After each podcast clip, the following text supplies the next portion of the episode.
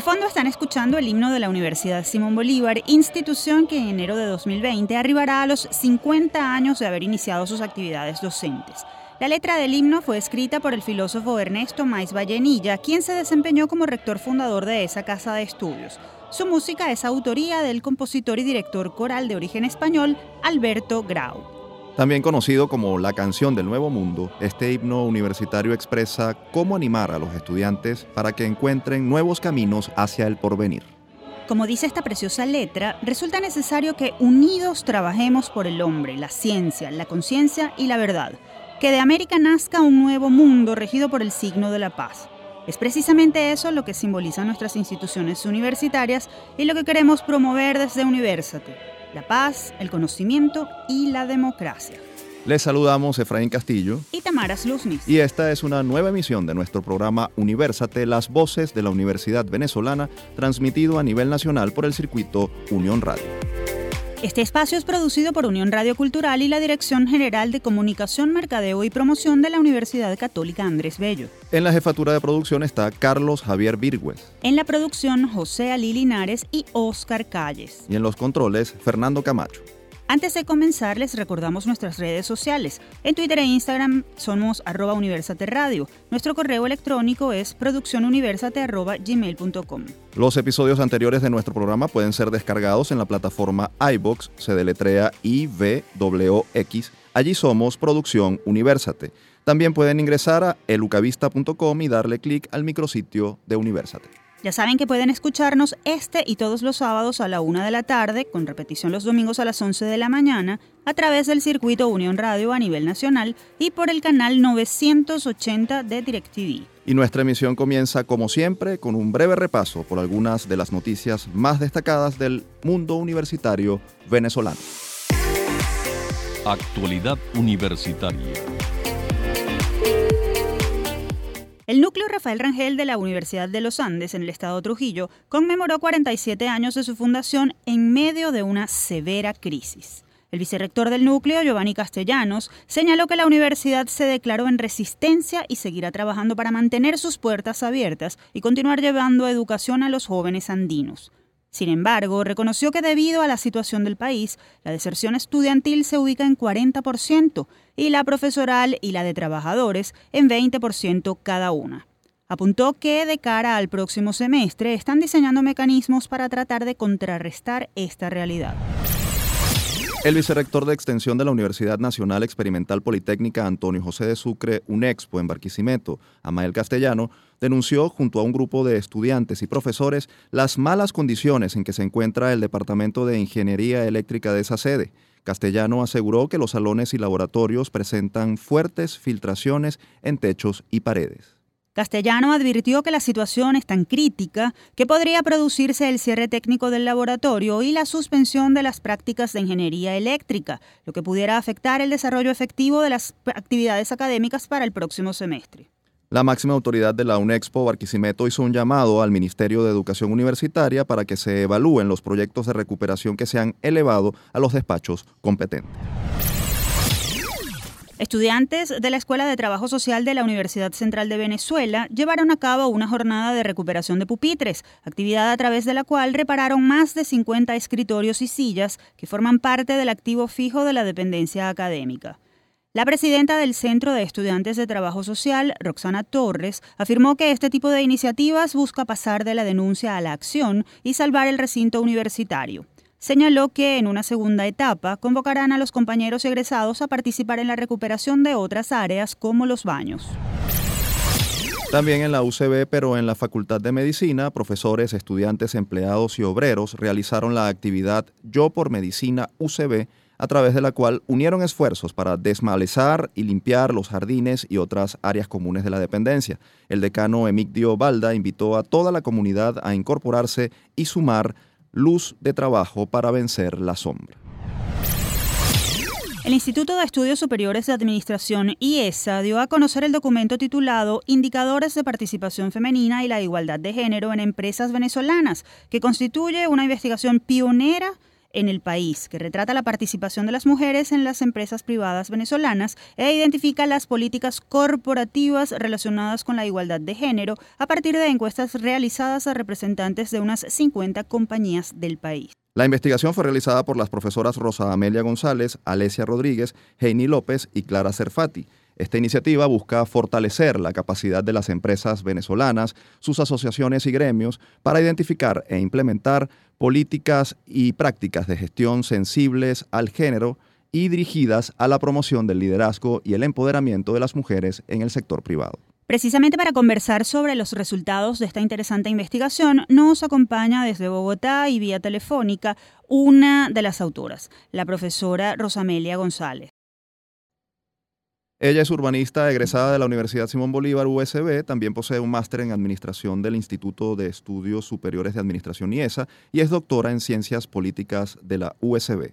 En lo profesional se ha desempeñado como coordinadora en Venezuela de la red social Enterprise Knowledge Network SNKN y ha sido directora académica y de investigaciones del IESA. Profesora, ilústrenos, ¿qué hallazgos lograron durante la fase de esta interesante investigación? Eh, bueno, lo, primero que quiero hacer es agradecer a, la Embajada del Reino Unido en Caracas, que fue quien motorizó este estudio como parte de la agenda de los proyectos que apoyaron el año el año pasado eh, para su realización en Venezuela no este es un tema eh, que es muy importante particularmente para nosotras las mujeres pero que muchas veces queda soslayado porque bueno hay tantas otras cosas de que preocuparse en el país que no no nos permiten dedicarle un tiempito a esto no eh, lo que nosotros hicimos fue, ah, primero, eh, teníamos una ambición de, tener una cobertura un poco mayor en términos de eh, las respuestas que obtuvimos a nuestra encuesta. Pero bueno, no voy a ahondar en todas las dificultades que hubo, de modo que al final logramos conseguir opiniones alrededor de 50 empresas en Venezuela eh, con lo cual esta es una muestra que no es representativa del sector, ¿no? Entonces hay que mirar con cautela estos datos, ¿no?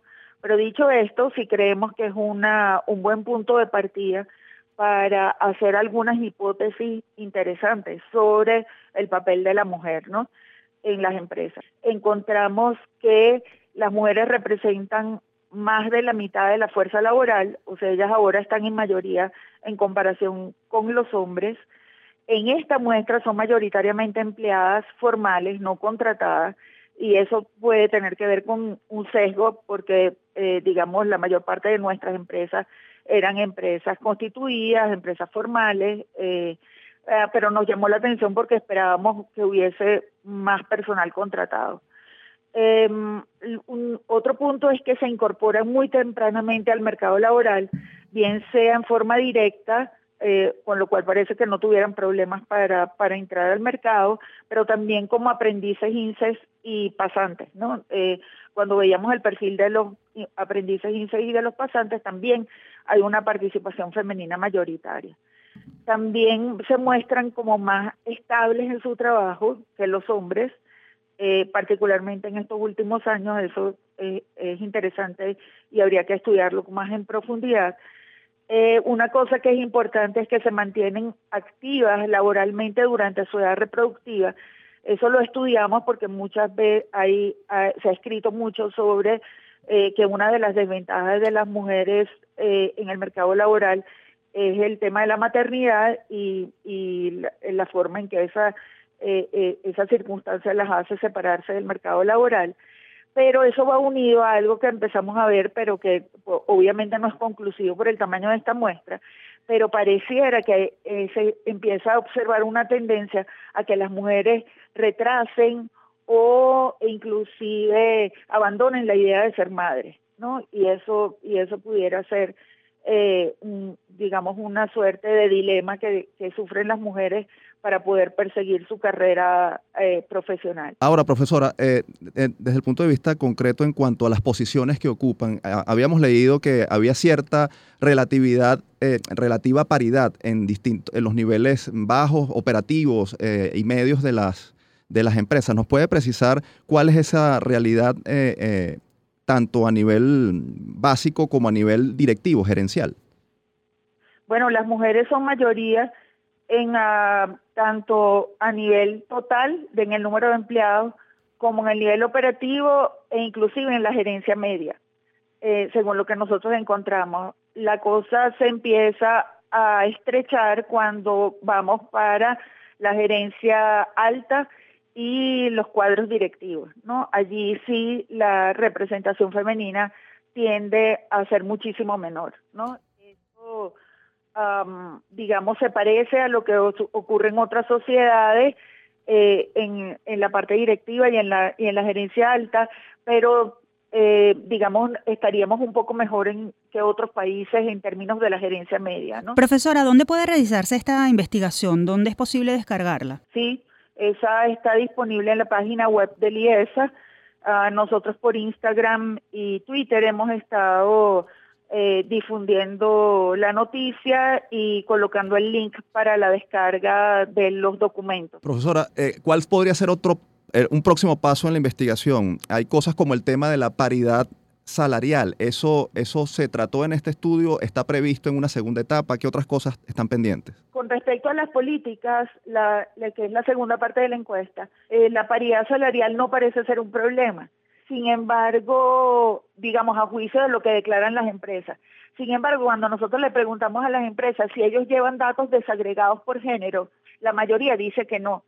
Entonces, es muy difícil auditar si eso es cierto. ¿No? O sea, nosotros tenemos la, la, la impresión de que las empresas están convencidas de que tienen unas políticas bastante equitativas, pero la verdad es que no se puede concluir si eso es cierto hasta que esos datos no se desagreguen sistemáticamente por género en, ah, en, los recursos, digamos, en los departamentos de recursos humanos de las empresas. Muchísimas gracias, profesora, por atender nuestra invitación e ilustrarnos sobre el tema de la participación de las mujeres en las empresas venezolanas. Escuchaban a Rosa Amelia González, una de las investigadoras del informe Indicadores de Participación Femenina y la Igualdad de Género en Empresas Venezolanas, realizado por el Instituto de Estudios Superiores de Administración IESA. Y ha llegado el momento de hacer nuestra primera pausa en Universate, las voces de la Universidad Venezolana. Al regreso estará con nosotros el recién juramentado presidente de la Federación de Centros Universitarios de la UCB, David Sosa, quien nos hablará en nuestra sección desde el campus sobre los retos y desafíos de la representación estudiantil en medio de la crisis que atraviesa el sector universitario. Y más adelante en la cancha, un estudiante de la UCAP nos explicará cómo el deporte y la comunicación pueden hacer una buena dupla. Ya volvemos.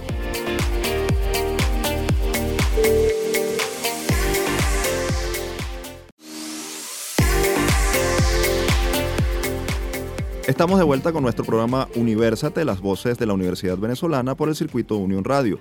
Les acompañamos Efraín Castillo y Tamares Luznis. Recuerden que pueden seguirnos a través de nuestras redes sociales. En Twitter e Instagram somos arroba Universate Radio.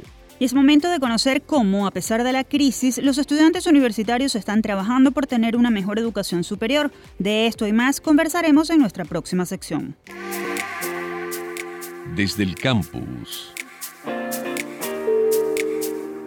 Y recibimos vía telefónica a David Sosa, él es estudiante de la Escuela de Estudios Políticos y Administrativos de la UCB, institución que recientemente llevó a cabo sus elecciones estudiantiles, en las que él precisamente resultó ganador y se incorporó como presidente de la Federación de Centros Universitarios FCU. Durante su campaña, Sosa mencionó aspectos como la autonomía universitaria y la autosustentabilidad de esa casa de estudios. Bienvenido David, nos complace tenerte en nuestro programa. Muchísimas gracias por la invitación y nada, un fuerte saludo a toda tu audiencia y a todo tu equipo. David, ¿cómo estás? Te saluda Tamaras Luznis. Coméntanos qué propuestas se pueden hacer desde la representación estudiantil para que la universidad pueda autosustentarse. ¿Qué pueden aportar los estudiantes para que la institución logre ser totalmente independiente? En primer lugar, y eso debe entenderse como el primer paso para lograr cualquier objetivo dentro de la universidad, es lograr la necesaria e importante articulación del estudiantado. Si no hay articulación del estudiante, no se puede pelear, ni se puede luchar, ni se puede generar las alianzas necesarias para lograr los distintos objetivos. una vez se haya logrado la articulación y el rescate de las distintas instituciones de la Universidad Central de Venezuela, en el, caso que me toca representar, pues tenemos la fuerza para salir en conjunto la comunidad estudiantil a establecer alianzas con la empresa privada, con las instituciones sin fines de lucro, con organismos internacionales que tengan entre sus misiones y valores, pues contribuir con eh, la educación de calidad en Venezuela. En ese sentido, nosotros estamos abiertos a cualquier alianza que pueda precisamente contribuir con este objetivo y que se traduce en políticamente en lo que nosotros pretendemos hacer desde la Federación de Centros Universitarios, pues en aproximarnos a ese ideal de la universidad sostenible económicamente para que de verdad pueda ser autónoma. Esa es una deuda histórica de la Universidad Central de Venezuela que comenzamos a tener desde el gobierno de Antonio Guzmán Blanco, cuando en la reforma de la Universidad Central de Venezuela, pues decidió vender las haciendas que el libertador Simón Bolívar había dejado a la universidad, mancillando así o destruyendo así el sueño de José María Vargas, nuestro insigne rector en sus primeros años, que veía precisamente en la sostenibilidad económica una de las grandes deficiencias que pudiera tener en un futuro la autonomía universitaria. David, has dicho que harás todo lo posible para que la UCB se mantenga de puertas abiertas. ¿Qué estrategias van a emprenderse desde la Federación de Centros Universitarios? Porque se ha denunciado en numerosas oportunidades el cierre técnico, la falta de presupuesto y, bueno, otros problemas como la diáspora de profesores y la diáspora de estudiantes. En ese sentido, creo que la universidad tiene muchísimos ejemplos valiosos y exitosos de cómo la comunidad estudiantil través de la autogestión y las alianzas que en un primer momento les comentaba, pues generaba las opciones, la fuerza, los recursos necesarios para solventar precisamente estas emergencias, estas cosas urgentes que, que surgen a la universidad tras un robo, tras el definitivo cese de sus funciones en distintas partes de la universidad, como por ejemplo puede ser los baños que pues se están viniendo encima o, las aulas de clase. Hay muchos casos exitosos, como la Escuela de Salud Pública, donde nosotros, en alianza con la empresa privada, logramos recuperar el alumbrado de la escuela. En la Escuela Luis Gassetti recuperamos los baños en su totalidad. En la Escuela Estudios Inter recuperamos los objetos. Y la idea es que podamos llevar estos ejemplos al resto de la universidad en aquellas escuelas donde se necesiten, precisamente para contribuir a mantener a la universidad abierta y que no haya posibilidad o que alejemos el fantasma del paro técnico, evidentemente inducido por la ficha presupuestaria a la que el Estado venezolano pues nos tiene acostumbrados desde hace ya 20 años. David, más allá de, protestar o denunciar, ¿qué deben hacer los estudiantes universitarios y su dirigencia en, los meses venideros para que estas acciones sean efectivas? En ese sentido, lo primero que nosotros tenemos que hacer, como les comentaba, es unirnos. Ese es uno de los principales valores que en un momento como este tenemos que reivindicar los estudiantes, la unión de todos aquellos estudiantes que entre sus valores y principios se encuentren precisamente la democracia, la autonomía, la libertad, la institucionalidad. En segundo lugar, organizarnos como movimiento estudiantil a nivel nacional para hacer un llamado, un llamado a la alianza, a la sinergia de las ideas, de los talentos, de todos aquellos venezolanos que quieran ver a su universidad, que quieran ver a sus distintas universidades públicas, experimentales, incluso privadas, en funcionamiento. Y en tercer lugar, por supuesto, tenemos que, en el caso, por ejemplo, de la Universidad Central de Venezuela, dar las discusiones necesarias y, si es necesario, las protestas necesarias para que los procesos burocráticos internos dentro de la universidad puedan actualizarse, simplificarse, para que estas alianzas sean cada vez más posibles en los tiempos urgentes en los que la universidad los necesita. David, eh, algunas autoridades de universidades, por ejemplo, la de la Universidad las de la Universidad Simón Bolívar, han comenzado grupos de trabajo para reformar de alguna manera o establecer estrategias mm, semipresenciales en lo que es la, los programas académicos. ¿Qué opinas como dirigente estudiantil de otra universidad, de la Universidad Central de Venezuela, respecto a esta posibilidad, la posibilidad de que la universidad enfrente un régimen semipresencial a través del uso de la tecnología para para hacerle eh, frente precisamente a temas como la dificultad de transporte, servicios, etcétera. ¿Es, eso viable, tomando en consideración otros asuntos como eh, eh, los problemas de conectividad, por ejemplo?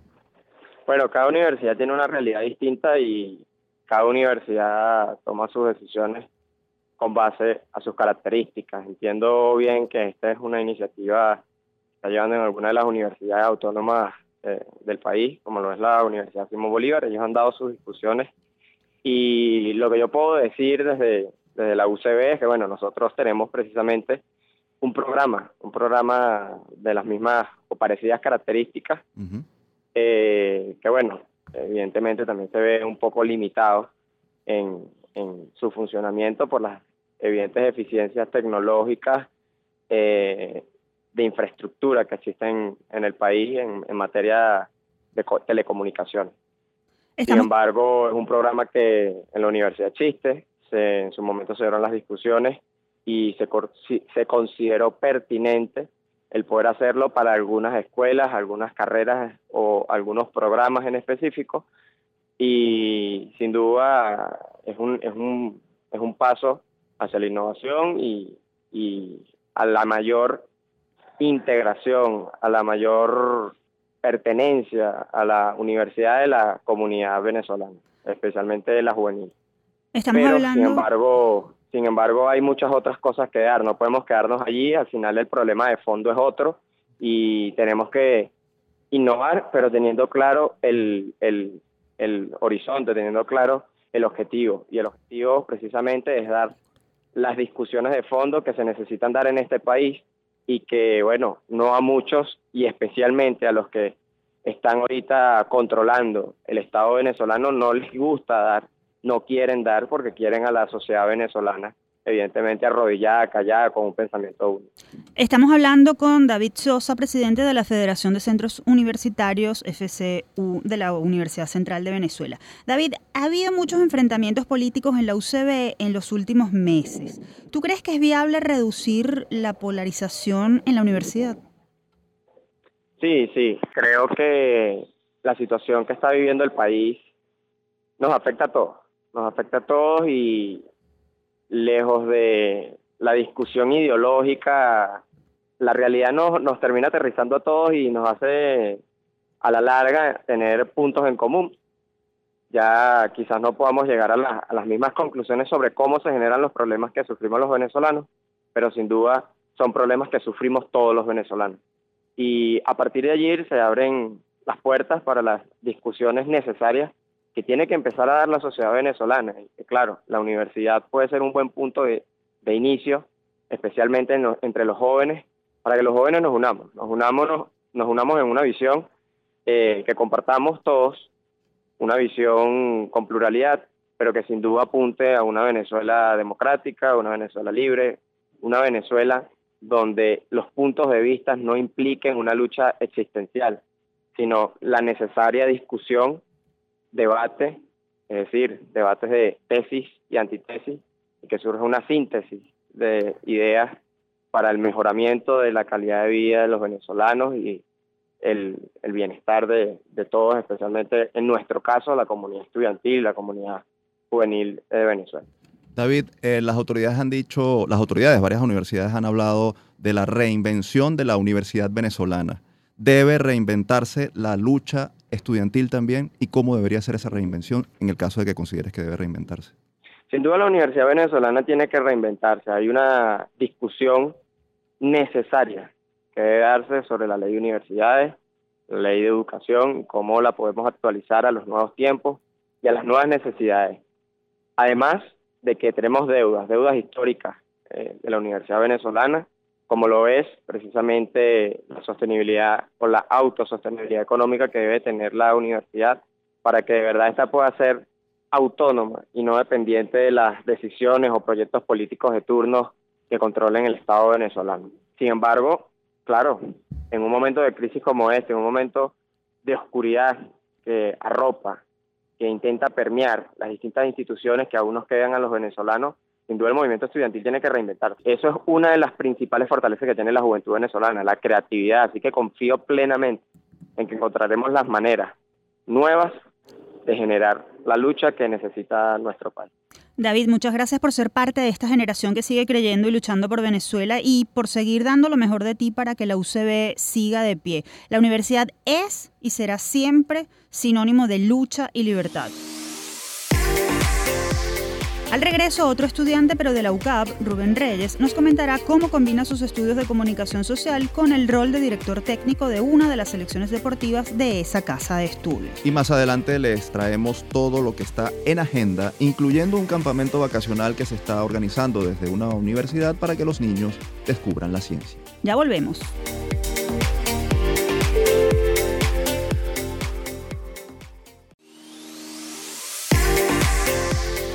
Seguimos con más de Universate, las voces de la Universidad Venezolana. Recuerden que estamos al aire a nivel nacional a través del circuito Unión Radio. También tienen a disposición nuestras redes sociales. En Twitter e Instagram somos arroba Universate Radio y nuestro correo electrónico producciónuniversate arroba gmail.com. Y es momento de conocer qué ocurre fuera de nuestras fronteras en la próxima sección. El mundo gira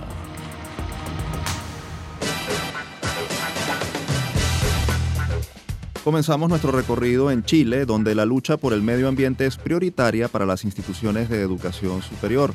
Así se desprende del acuerdo que firmaron 16 universidades de ese país suramericano con el fin de comprometerse en la batalla contra la contaminación ambiental y en pro del desarrollo sostenible.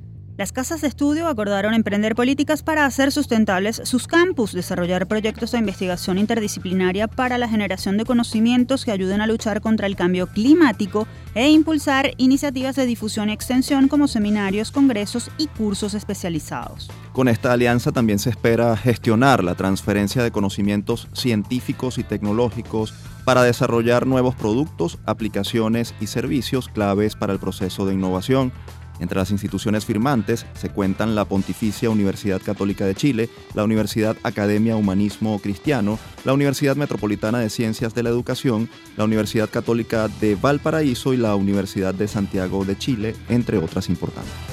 Y seguimos en Chile, donde científicos de la Universidad Católica y de otras tres instituciones de educación superior están desarrollando productos alimenticios novedosos y sustentables.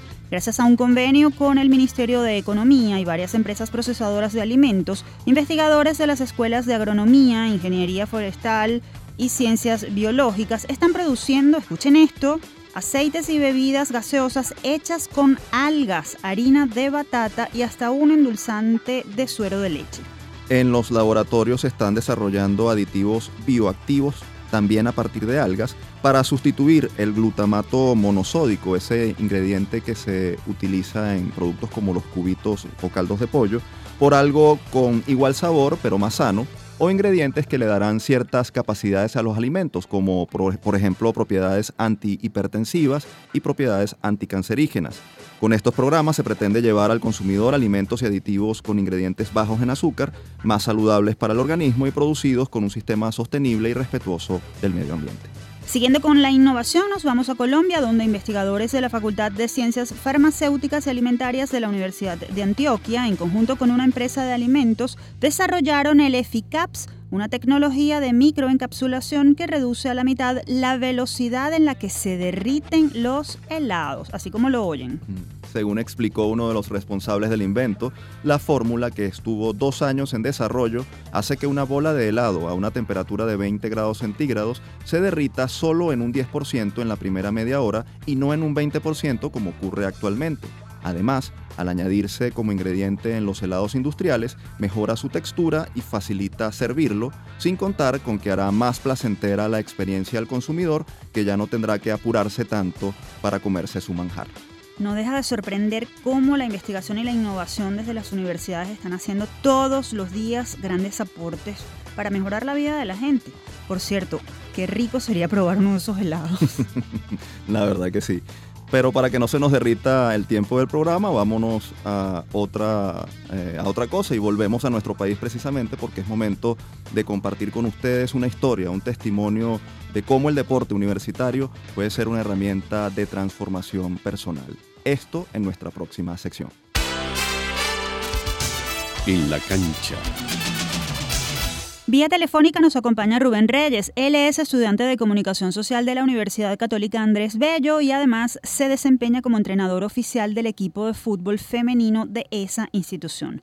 A este joven le ha tocado afrontar diversos retos desde el inicio de su vida universitaria, para pagar la universidad y como buen amante de los deportes, logró ingresar como becario en la Dirección de Deportes de la UCAP, donde primero llevó las redes sociales. Por sus habilidades y, casualidades de la vida, un día asumió como director técnico provisional de la selección masculina de fútbol de la UCAP, oportunidad que no desaprovechó porque logró llevar al equipo a varios triunfos y consiguió convertirse en entrenador oficial. Además, pidió dirigir en simultáneo el equipo femenino. De hecho, con su visión le dio el campeonato a la oncena masculina de fútbol y el segundo lugar a la selección femenina de la liga, en la Liga Premier Interuniversitaria, torneo en el que compitieron con la Universidad Central de Venezuela, la Universidad Simón Bolívar y la Universidad Metropolitana. En octubre de 2018 decidió quedarse solo con la dirección de las jugadoras para poder cumplir sus múltiples compromisos con Rubén Reyes. Vamos a conversar ahora sobre cómo ha hecho posible o cómo ha sido posible para él combinar estas dos facetas y cuáles son los proyectos que espera manejar próximamente. Bienvenido, Rubén. Hola, ¿cómo están? Muchas gracias por la oportunidad.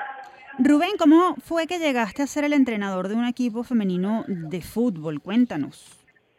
Bueno, yo desde muy pequeño siempre estuve involucrado con, el deporte. Eh, cuando tenía cuatro años ingresé en mi primer equipo de béisbol en aquel momento por influencia de mi abuelo y a eso de los 12, 13 años me cambié al fútbol. Eh, cuando me gradué del colegio, yo jugando no era tan bueno, pero, pero sí entendía más o menos cómo se jugaba el deporte.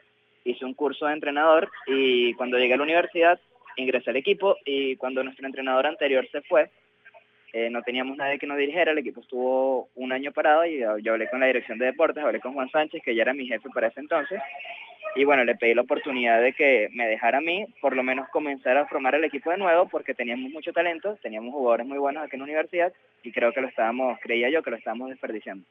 Con el paso del tiempo eh, pasé de ser un entrenador interino a quedarme como un entrenador fijo. Me dieron también el equipo femenino de la universidad, que eso fue un proyecto nuevo que comenzamos nosotros desde cero. Y bueno, ahí, ahí poco a poco fuimos avanzando, ¿no? el año pasado por, por otros compromisos que, que tuve laborales, por, por, por esto de querer crecer en el mundo deportivo, me quedé solo con, la, con las muchachas, eh, a quienes les tengo bastante precio, con quienes me la llevo súper bien. Y bueno, es una experiencia nueva para mí. Yo no conocía casi nada del fútbol femenino hasta que, hasta que llegué aquí a la universidad. Ahora, Rubén, hay un tema importante porque tú eres estudiante y diriges a estudiantes. ¿Cómo manejas el tema de la autoridad como entrenador, de un equipo de, de, fútbol de estudiantes que, bueno, eso requiere disciplina, ¿no? Eso siempre ha sido muy complicado, es el reto más, más duro que, que yo he tenido que enfrentar. Primero porque además de ser estudiante, yo jugué en el equipo, entonces muchos de los, de los jugadores a quienes yo dirigía compartían cancha conmigo y compartir cancha con, con, otra persona también representa irte de fiesta con él, representa almorzar juntos, echar bromas y todo eso yo tuve que que dejarlo a un lado y dar una nueva imagen que ahora era con más de autoridad. Obviamente también muy juvenil, siendo amigo de los jugadores, pero con, con un respeto que teníamos que mantener. Y con las muchachas es quizás un poquito más complicado porque hay muchas, por lo menos seis o siete de ellas, que están en mi semestre. Entonces, mm. además de que me las veo por ahí en la universidad en cualquier momento del día, veo clases con ellas, las tengo los pupitres de los lados. Entonces, claro, eh, en el salón somos muy amigos, pero en la cancha tengo que ser un poquito más autoritario. Precisamente, precisamente, precisamente ese tema es muy importante, el de la autoridad. ¿Cómo haces cuando dejas de ser el compañero de ellas y tienes que ser el líder? Bueno, cambio, cambio completamente la faceta. Ya, ya les hablo con un tono de voz diferente, obviamente con mucho respeto, pero mucho más firme. Y creo que también tengo un grupo de jugadoras muy maduras que lo asumen. Eh, ellas cuando estamos en la cancha se dejan regañar, se dejan corregir, se dejan guiar y afuera de la cancha somos completamente diferentes. Pero en la cancha hasta ahora no he tenido ningún altercado con ninguna por, por tener que pegarles un grito, por ejemplo, que, que eso en el fútbol siempre es necesario. Entonces, como ellas lo asumen con mucha madurez, a mí también eso me facilita un poquito el trabajo, pero no es nada fácil, la verdad fue un reto muy complicado, pero es una experiencia que, bueno, queda para toda la vida. ¿Qué conocimientos adquiridos durante tu permanencia en la universidad te han servido para ejercer tu rol como entrenador? Conchale, desde que estoy entrenando al equipo he tenido que dividirme como en 10 partes, porque además de todas las materias, eh, tener a los dos equipos que, que, son horarios de entrenamiento diferentes, que son por lo menos en su momento eran 60 personas. Yo también trabajo por mi cuenta, ayudo a mi mamá en la casa, entonces son un montón de cosas que, que yo he tenido que, que, ejercer al mismo tiempo. Estando en el equipo, esa es una de las cosas que yo más he aprendido. Eh, aprendí a organizarme eh, y hacer que, que, el tiempo y el día me rindiera para hacer todo lo que, lo que yo necesitaba.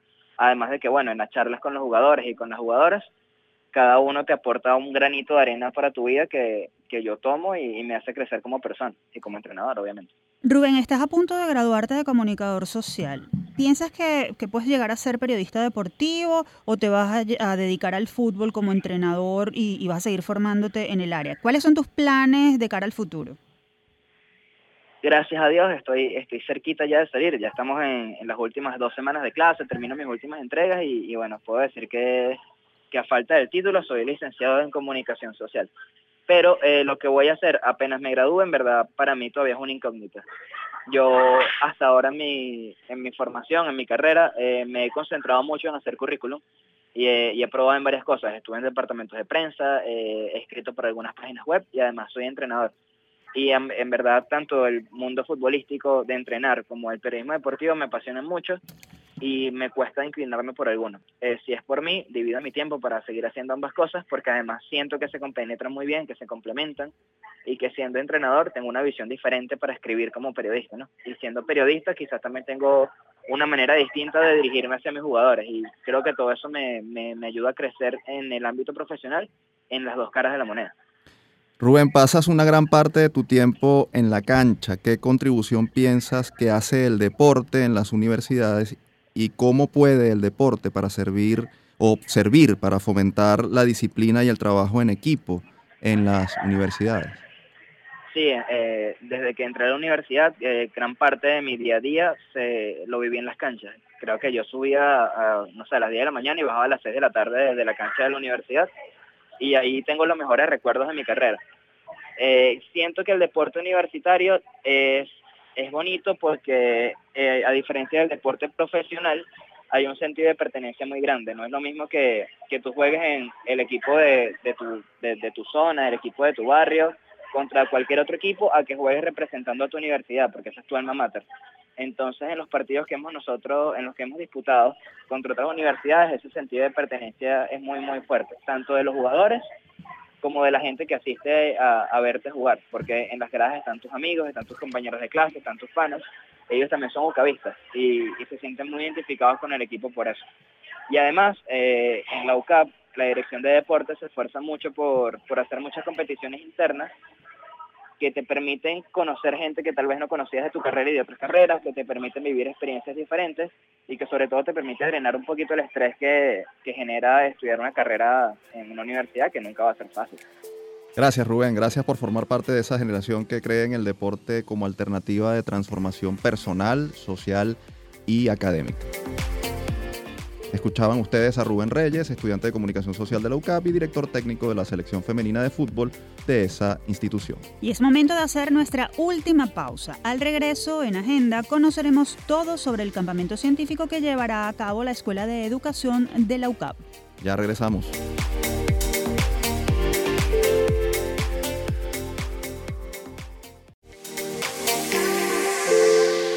Seguimos con la última parte de Universate, las voces de la Universidad Venezolana por el circuito Unión Radio. Recuerden que pueden contactarnos a través de nuestras redes sociales, en Twitter e Instagram somos arroba Universate Radio. Y ahora es momento de poner el foco en las próximas actividades que organizan las universidades en nuestra próxima sección. En la agenda. La Escuela de Educación de la Universidad Católica Andrés Bello UCAP abrió la convocatoria para participar en el Campamento Científico UCAP 2019 dirigido a niños y jóvenes entre 8 y 17 años. Las inscripciones estarán abiertas hasta el 15 de julio y el campamento se llevará a cabo del 22 al 29 de julio y del 29 de julio al 2 de agosto y les permitirá tener a quienes se inscriban un acercamiento vivencial con las áreas de física, química y biología. El propósito de este encuentro es que los jovencitos puedan divertirse y aprender sobre las ciencias de una forma dinámica y entretenida. Pero dejemos que sea su organizadora quien nos comente sobre esta iniciativa. Está con nosotros la profesora Adriana Silva. Ella es licenciada en Educación, Mención, Biología y Química de la Universidad Católica Andrés Bello. Además posee una maestría en Educación Ambiental del Instituto Pedagógico de Caracas. En lo profesional se ha desempeñado como profesora investigadora en el Instituto de Estudios Científicos y Tecnológicos de la Universidad Nacional Experimental Simón Rodríguez y actualmente es coordinadora de los laboratorios de la Escuela de Educación de la UCAP. Profesora, un gusto tenerla con nosotros. Por favor, coméntenos sobre este campamento. Tremenda iniciativa, además, para las vacaciones. la actividad está enmarcada en uno de los proyectos este, que tiene la, la, Escuela de Educación de hacer un didactrón. Es decir, que hay un espacio donde los estudiantes o participantes puedan interactuar con la ciencia y la tecnología, con el fin de despertar el interés de conocer y estudiar las ciencias en el área de física, química y biología. Allí los estudiantes van a eh, tener experiencias en diversas áreas. Son 10 actividades que están programadas para, para los 5 días de la semana, es decir, que van a, a, a vivir dos experiencias diariamente. Entre las que les puedo comentar está en, el mundo de hacer una fotografía diferente con material de reciclaje, eh, van a, conocer lo que es la biotecnología, van a sembrar eh, plantas como en, cultivos de laboratorio, es decir, cultivo in vitro. También van a tener actividades eh, para conocer la magia de la química o cocinar con la ciencia, este, explorar un mundo microscópico y este, también hacer eh, actividades para cuidar el planeta. ¿ok? Todo esto para motivar y, eh, y conocer la ciencia como tal, para que los muchachos se enamoren, pues es nuestro, nuestro gran objetivo en, al hacer este campamento. Profesora, ¿cómo ha sido la receptividad de los padres que han inscrito ya a sus hijos?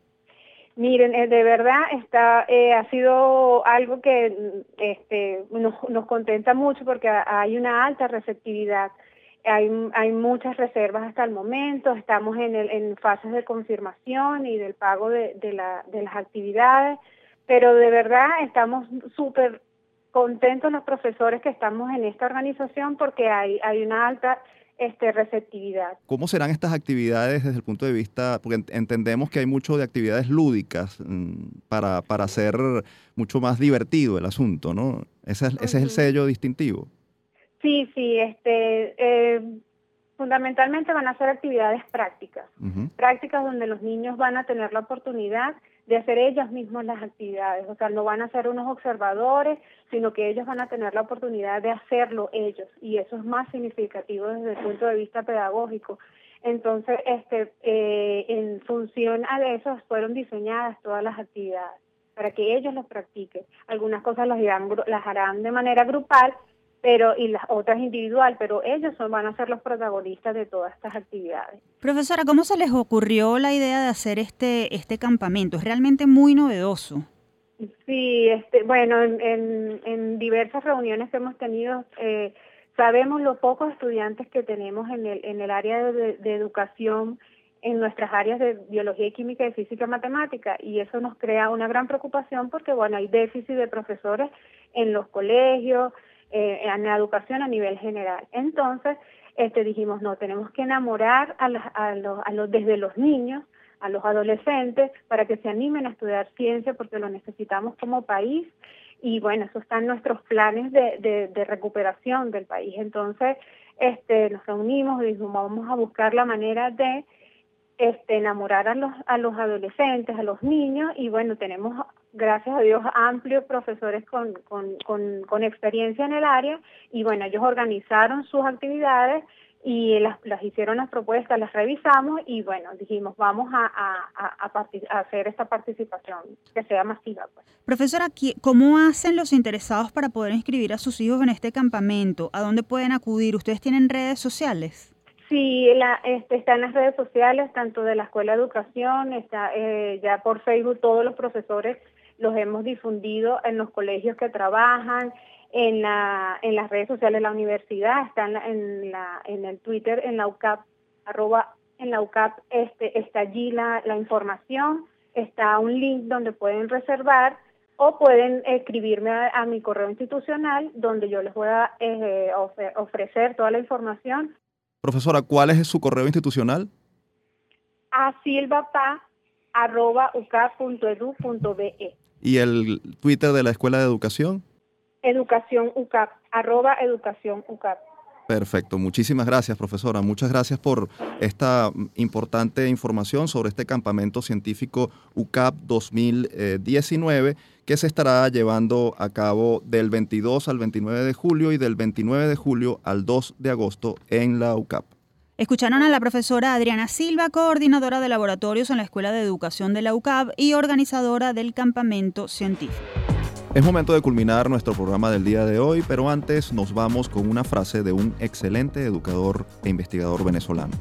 Huyendo de nuestros problemas sociales, muchas veces nos encontramos con mayores problemas, como desarraigados y nuevos huérfanos, apelando a una fraternidad humana cuyo imperio nominal está muy por debajo del acendrado egoísmo humano, alimentado por siglos de odios, nacionalistas, culturales y religiosos.